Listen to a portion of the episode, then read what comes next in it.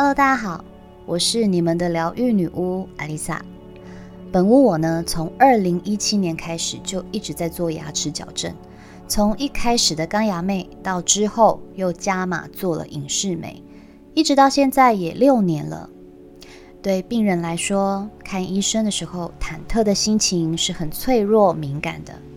医生的态度与动作的缓和轻重，都可能让病人一秒天堂，一秒地狱。即使再怎么严重，医生一句“没关系，这个状况只要好好治疗就可以处理的，别担心”，跟一句“你这个哈问题很大哎”，接着倒吸一口气。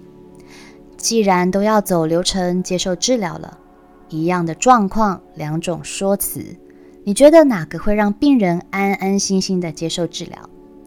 即使是安慰，即使真的是很严重的状况，两种说辞，两种结果。我的牙科医生呢，很特别，他是处在这两种人格之间，因为他很情绪化。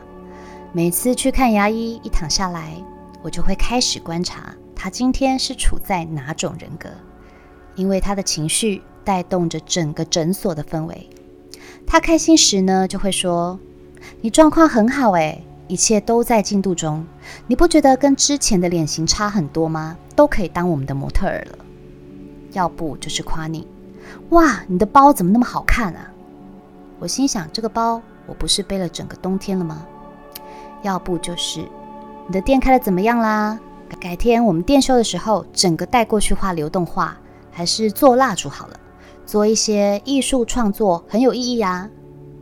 总之，他开心时大家都开心，不开心时呢，你就会听到他不断的在指责护士小姐哪里做的不好。这种事还要我教你吗？这种错误到底要发生几次？你有听懂我在说什么吗？他一骂。整个场合的氛围就紧张了起来，好怕他一火大，直接拿工具刺穿我的嘴巴。有时候他也会骂客人，例如没有按规矩带影视美，你再喝酒，作息不正常，我真的也救不了你了。你不乖乖听话接受治疗，要拔牙要植牙的时候，你就不要怪我。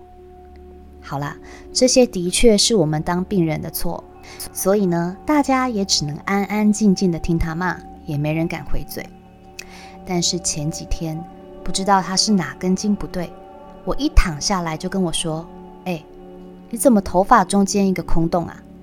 你有没有发现你头发越来越少？最近是不是头发掉很多？我觉得你该做头皮护理了。哎，我觉得你是不是变胖了？你为什么要染黑色头发？看起来变老嘞！”一连串的疑问句。我张着嘴要反驳也不是，要解释也不是，有一搭没一搭的跟他说，我一直都有在做头皮保养跟护发了。他继续回，那是不是你那间美发院的保养品质不是那么好啊？我已经开始有一点不是很开心。他还继续说，黑发不适合你啦。奇怪了，我自从染了黑发之后，都已经来了三四次。今天他是吃到诚实豆沙包是吗？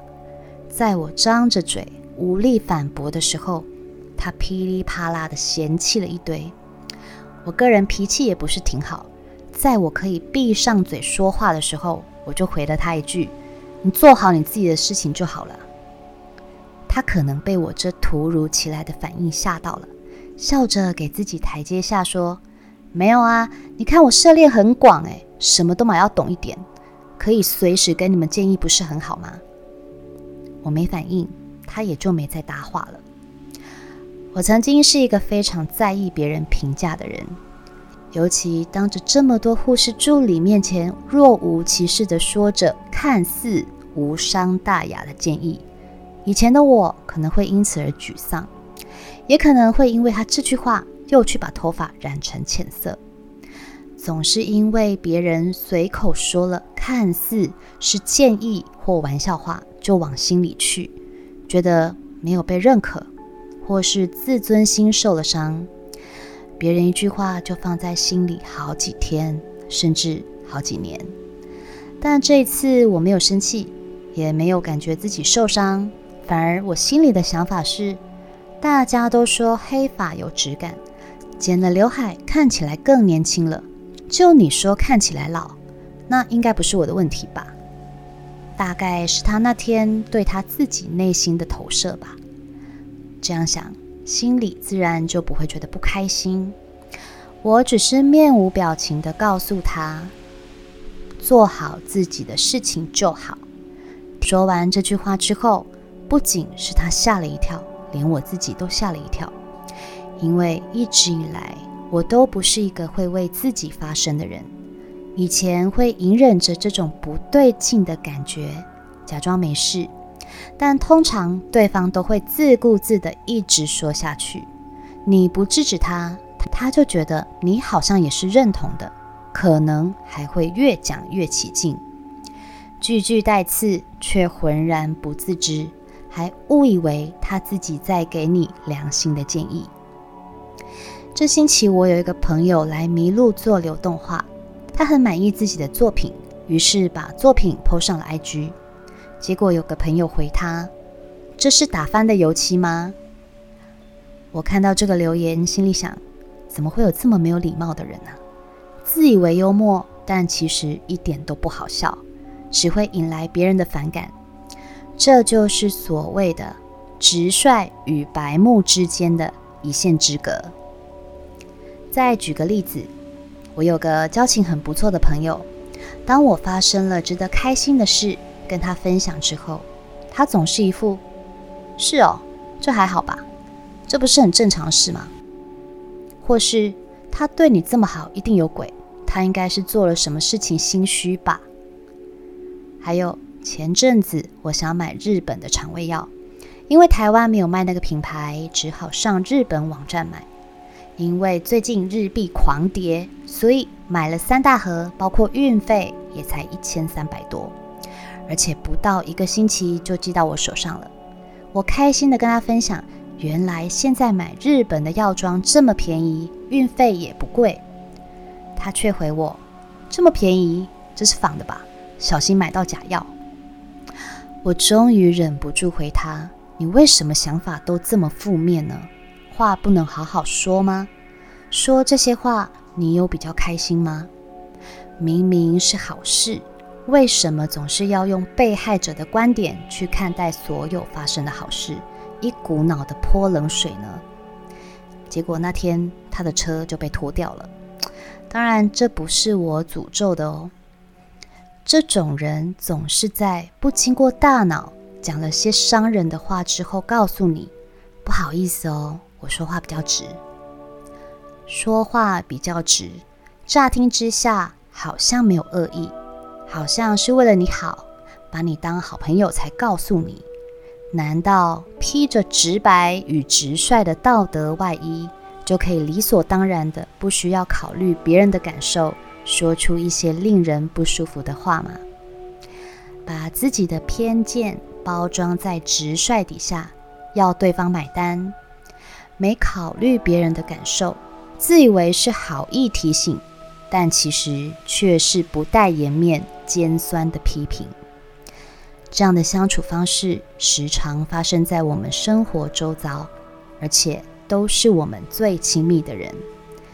也许是同事，也许是好朋友，也许是家人，又或者我们自己也成了这样的人，却浑然不知。而听的人，即使心里已经在淌血，仍要笑笑说没事，以免显得自己修养不够，气度狭小。到头来，听了这些话不舒服就算了，还反过来怀疑自己的价值，批判自己，而反复的陷入情绪低潮中。当我们遇到这种人，最怕的就是争辩与隐忍。争辩，他就会继续跟你讲下去，用各种方法证明他说的是对的。相信这些你都不会想听。隐忍，他一样可能会继续讲下去，而且还会认为你默认他所说的话。以前我会试着表明我的想法，但往往都争得面红耳赤，也没个结果。还不是因为这次去看牙医，连争辩都没办法，张着嘴我什么都不能说，只好用最简洁有力的一句话让他停止这个话题。对付白目失礼的人，话不用多，但一定要快很准。当然，这句话要摆 case，要看与对方的交情和关系，也要看当下的状态。最重要的是。要让对方了解你的不舒服，让你不舒服的不是对方的直率，而是没礼貌。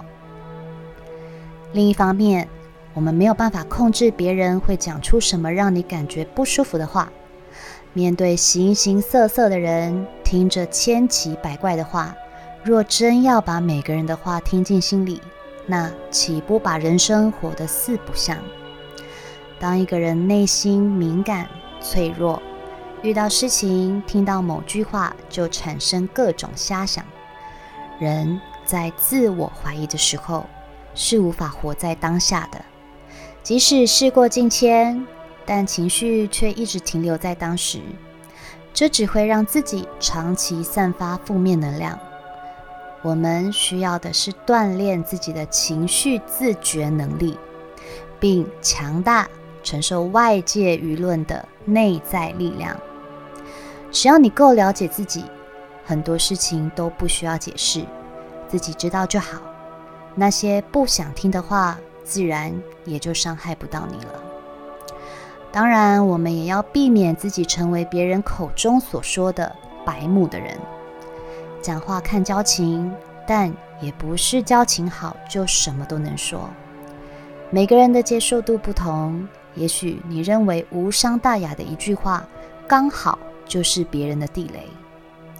就像以前我会实话实说，好就好，不好我也会直讲。现在我会试着先肯定对方，当然这不是虚伪，而是先善意的回应。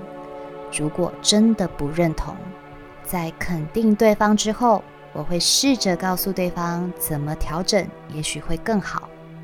例如说，我觉得你这样很棒，不过在哪些地方做些调整，一定会更完美。就像我开头所提到的，看医生一样，都是治疗同一种状况，两种说辞也会产生两种结果。先肯定对方，也能让对方继续把话听下去，而不是先否定，先指出哪里有问题，哪里不够好。这个说话的小技巧，也能让双方的对话变得更融洽，更容易让对方试着参考你的建议。说话本身就是一门精深的学问，话说得好，无往不利。不会说话的人，还是沉默是金。千万不要话说的不好听，还一副我这么说是为你好的高尚情操。惹得别人不开心还不自知。换个角度，当我们遇到这样失礼的对待时，与其为那些行为抓狂，不如多增强自己的自信心与对自我的认知，才不会被那些伤人的话牵着走。只有不受外来环境左右的内在情绪，也才能从玻璃心练就成。钢铁心，我是阿丽萨，我是你们的疗愈女巫，我在九又四分之三月台等你。